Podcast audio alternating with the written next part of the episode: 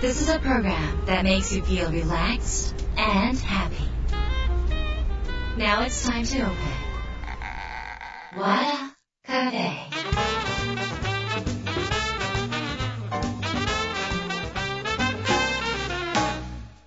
和田カフェのオーナー和田博美ですやる気満々の人もちょっと明日が憂鬱な人も明日笑っていけるよう今夜もワクワクをお届けします改めましてこんばんは和田博美ですえーと今日がこの放送が3月10日？11日。も10日の夜から始まった11日になるわけなんですが、えー実はですね3月12日にオンラインの予定思考の講座をやるんですよ、お芝居の直前に何やってんのってあの芝居軍団か芝居の演出の人に笑われたんですけどあのお芝居のことばっかり言ってるじゃないですか、こう芝居、芝居、芝居、芝居って言ってると、まあ、あの今あ、すいません、初めて聞いた人ごめんなさい、私、えーと、ビジネス書作家でありながら小説を書いてましてその自分の小説をお芝居にしたくって3月16日から19日小劇場で中野の小劇場であのお芝居を公開することになって、まあ、今、お稽古中なんですがあ私は朗読で少し出るだけなんですけどお稽古中なんですがあのそもそもあのそれを、まあ、いろんな人に私の夢の第一歩なんで来て来てって言ってたわけなんですけどそのお芝居遠方で来れない人はもう聞くたんびに行けないのに行けないのに行けないのにってがっかりされるかなと思ってオンラインのあの要点思考のセミナーを企画することによってそのがっかりな人をなんかあこれもあるんだって思ってもらおうかなと思ったのがきっかけでお芝居のえー直前に企画してしまうという無謀なことを、えーやっております。なので3月12日に要点思考オンライン講座させていただきます。こちらは和田博美の公式の和田博美 .com の方で告知しておりますしあとはあのメルマガとかでも告知しています。そしてですね舞台劇3月16日から19日中野劇場ももで宝物の公演になります。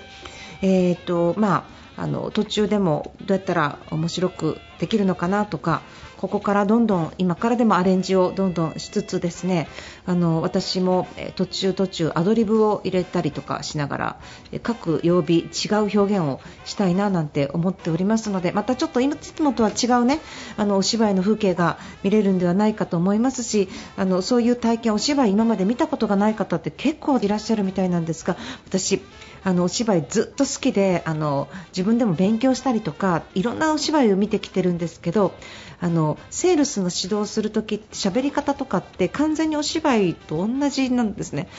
例えば、えっと、プレゼンテーションもその感情表現とかあのどこを弱めどこをプラスするか足し算引き算も全部プレゼント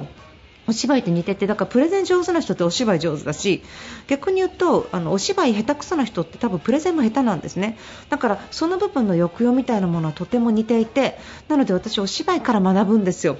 なのでお芝居はすごいおすすめなんですね。だから見たことない方はぜひお芝居っていうそのプレゼンテーションをプレゼンテーターから学ぶっていうんじゃなくってああいうものから学ぶっていうことの方が息遣いとか目線とか絶対学べますので私はお芝居とか小説おすすめなんですけれどもあのもしご興味がありましたらぜひ会場足運んでいただければと思います。この時点で多分チケットがえー日曜日に数枚残ってるかどうかだとは思うんですが、えーその幸運の1枚を手にされる方いらっしゃったらそれはすごいチャンスだと思いますので、えーあどうせ無理だって諦めずにですね和田博美 .com のサイトに宝物のウェブありますのでぜひご覧になってください。よろしくお願いします、えーということでですね今週は皆様からいただいたメールをご紹介します。和田博美の和田カフェどうぞ最後まで楽しんでいってください。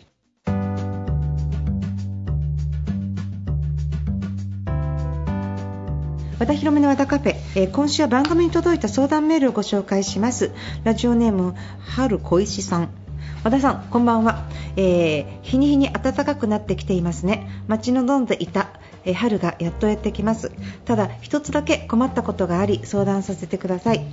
えー3月の13日からマスク使用が個人の判断でということになるそうで会社でもその方向に動いています。ただ私の上司はマスク保持派でその上司の前ではマスクをつけていないと気まずい雰囲気になりそうです。個人の判断でと言われながらやっぱり上司の前では従うべきなのでしょうか。私は息苦しかったマスク生活から抜けられることが本当に嬉嬉しいのですが上司の見えない束縛に悩みの種が生まれて考えてしまっています。大声でマスクはしませんと言いたいのですがこんな悩みどうしたらいいでしょうかということですね。えっと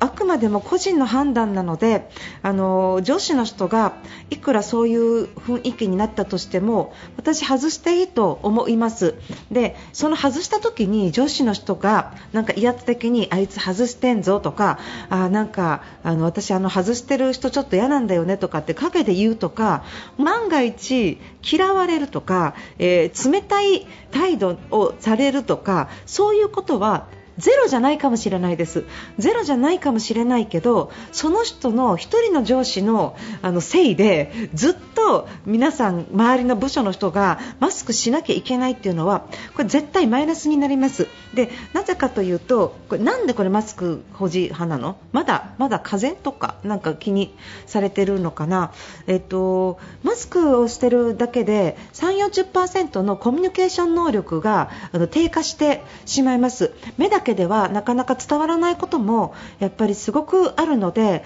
あの会社の中でもやっぱりマスク外してた方が口元とかすごく分かりやすいしあの隠してる状態を感情を隠している状態をあまり作らない方があの今後のために今後の生活のためにすごくいいと思うんですね。だから、えっと、個人の判断でもし春光一さんがマスクを取りたければ十分取っていただいてもいいのかなって思うんですけど実はこの質問が近くの方からの質問だったんですがあの聞いてみるとあの本当にその思い込みっていうか絶対にその怖いっていうことでつけられてるっていうことだと思います。えっと、許可が下りてしまった以上他人の行動にはそこまで、えっと、要求ができないと思いますのであのもしご本人が勇気があるんであれば私はこの質問においてやっぱり上司の前では従うべきなのでしょうかっていう質問なので従わなくていいっていうねそれしか言えないんだけど、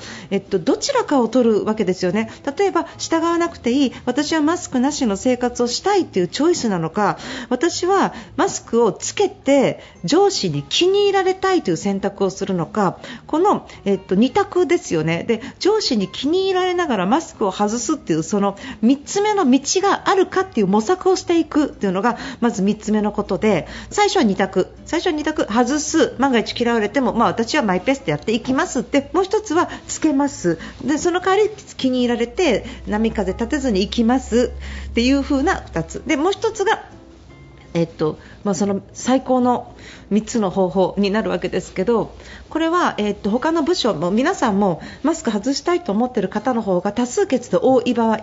もうあの誰が言ったとかそういうことじゃなくってあの私たちあのやっと取れることになったのであのもう何人かでもう取りたいと思っているんですけどとても気にされているようなんですが我々マスクを取ってあの仕事している方が効率がいいので私たちはマスク取ってる方が効率がよくコミュニケーションもすごく取りやすくなる。仕事が非常にやりやすくなるので我々あのしてる人もいると思う。ので我々はマスクを取る選択をしてもいいでしょうか。取れた方がもっと仕事頑張れるんですが何々部長いかがでしょうかっていう風に仕事の成果が上がるっていうことをプラスしてちょっと,、えーと質問してみるっていうことをちょっと進んでもらいたいですね。で、そう言われた時にその人が、ダメだ飯食えつけるんだとかって言われたら、もうそれは、もう本当によっぽど怖いかなんかだけど、じゃあもうあなたが生すぐ3枚してくださいって話になって。でも、まあ、その人はそう思っても電車に乗っても何しても自分のそういう世界をもう作れなくなるから結局は諦めていくしかないと思うのでまずそれはだめだっておっしゃらないんじゃないかなと思うんですよ、そこまでみんなが言ったら。だからまずそこまで顔色見ながらどうしようどうしようと思ってつけてるんじゃなくって言うしかないと思いますよ、それも複数で。で複数で言った後のことをまた考えてみればいいことだし言う前からどうしようどうしようって悩みを悩みを言う前から何も起こしてないのに悩むんじゃなくってまず行動してみるっていうことがすごく大事ですよね。そういうのをやってみてください。あともう1つ2つ目のチョイスで嫌われないためにずっと私はマスクをここまでするって決めたらなんかメッシュのやつね。全く意味ない全く意味ない息がしやすいやつとかあのスポーツ用のマスクとかもいろいろあると思うんですけどとにかく今息苦しいのが嫌だって書いてあるのでつけていても息苦しくない方法でそしてポーズとしてマスクがつけられているっていうものをチョイスしてお選びになってもいいんじゃないのかなっていうふうにあの思いますなので自分が心地よく仕事ができることが本当は上司さんにとっても一番プラスじゃないですか。そんなこんな悩みでああ、やだなとかまたマスクだと思ってる。そのちょっとしたネガティブだけでも仕事のパフォーマンスって下がっちゃうんじゃないのかなと思うんですよね。だからそこちょっと言ってみるとかちょっと行動してみるということをしてみればいいんじゃないでしょうか。ということで春越さんありがとうございました。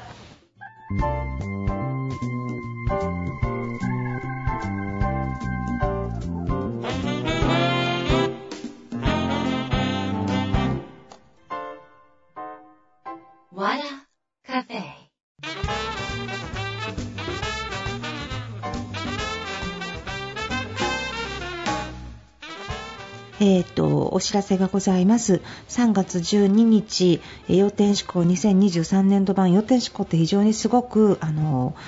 えーと、バージョンアップし続けていてあのどんななんかこのこれは素晴らしいダイエットとかあのこれは素晴らしく栄養がいくとか睡眠ができるとかいろんなものが絶えず発明されますけどあの100%のものってないじゃないですか。この人には効かない。この人には効果がないみたいな。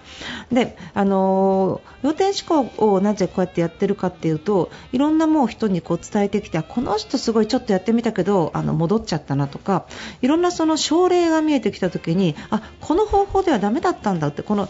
えっと、例えばバージョン1ではダメだったからバージョンアップするでしょ、バージョン2に。でバージョン2でもやっぱりこぼれるとかあこここうした方がいいなってバージョン3っていう風に人がいればいるほど、えっとまあ、バージョンが上がっていくんですね、それはいろんな人の人生に沿ったものだからですね。なのであのどんどん上がっていく中で、まあ、今年の最新版みたいなものをこう何回かに分けてねお伝えできればいいなと思ってます。ただ今回要点思考をね初めて聞くっていう方にも分かりやすくスタンダードな話を最初してからしてからをちゃんとその続きであのお話持っていきますのであの初めての方でも大丈夫です。あの仕事で成果出したいとかねあの、まあ、人間関係良くしたいとかいろんな私たちっていろんななんかこうなったらいいなってあるじゃないですか。そのこうなったらいいなの全てが脳なんですよね。